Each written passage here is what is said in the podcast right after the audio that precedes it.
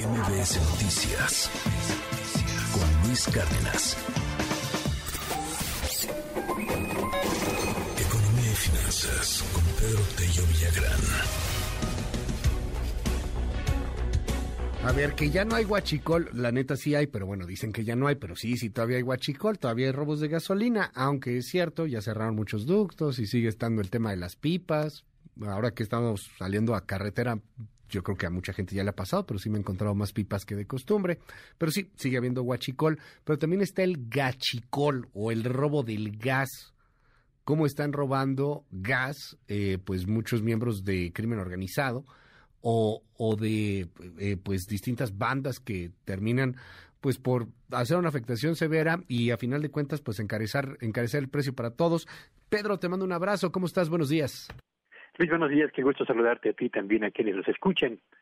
El robo del gas LP se convirtió después de la reducción en lo que al robo de eh, gasolinas se refiere en México, en un negocio muy, muy lucrativo para el crimen organizado, pero también en una fuga de recursos muy importante para petróleos mexicanos y en el incremento en el monto de recursos que por concepto de seguridad se deben destinar para el cuidado de los ductos que lo transportan. ¿De qué tamaño es el problema? Júzguelo usted. En el año 2018, el año previo al inicio de esta administración, el número de ductos o tomas clandestinas para sustraer gas LP en México sumaron 215. En el año 2022, el número de tomas había escalado ya a 2.502, lo que significa que se ha presentado un crecimiento superior al mil por ciento en el total de las ordeñas ilegales para sustraer el gas LP. En 12 estados de la República se concentran este tipo de tomas, pero particularmente en los estados de México, Veracruz, Tlaxcala e Hidalgo, se encuentra más de la mitad de las tomas clandestinas que han sido detectadas. Y este número de tomas, Luis Auditorio, ha alcanzado ya un nivel histórico. Pero no solamente es histórico el número de eh, ordeñas clandestinas, sino también el monto de los eh, recursos que por robo de este tipo de combustible se ha ocasionado a Pemex.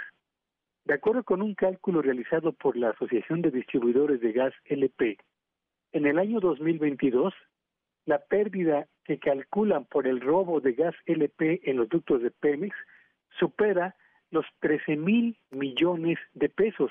Es una cifra, Luis Auditorio, sin precedentes, que si la comparamos contra lo que se destina en este país al sector salud, o a combatir la pobreza, o a la inversión en educación, pues ubica en su justa dimensión la dimensión de este problema que afecta hoy en día a Pemex y que al mismo tiempo mantiene al crimen organizado con una parte importante del control de uno de los combustibles que es el más eh, consumido en el, eh, por las familias mexicanas. Ocho de cada diez hogares en México consumen gas LP.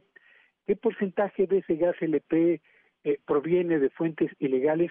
No existen datos al respecto, pero el hecho de que se hayan alcanzado niveles sin precedentes en las tomas clandestinas y en el monto o en la pérdida de recursos por el robo de este combustible ya ubicaría a este como un problema de atención de seguridad nacional y no veo, sin embargo, un plan gubernamental que coloque en su justa dimensión el combate a ese gran problema, Luis.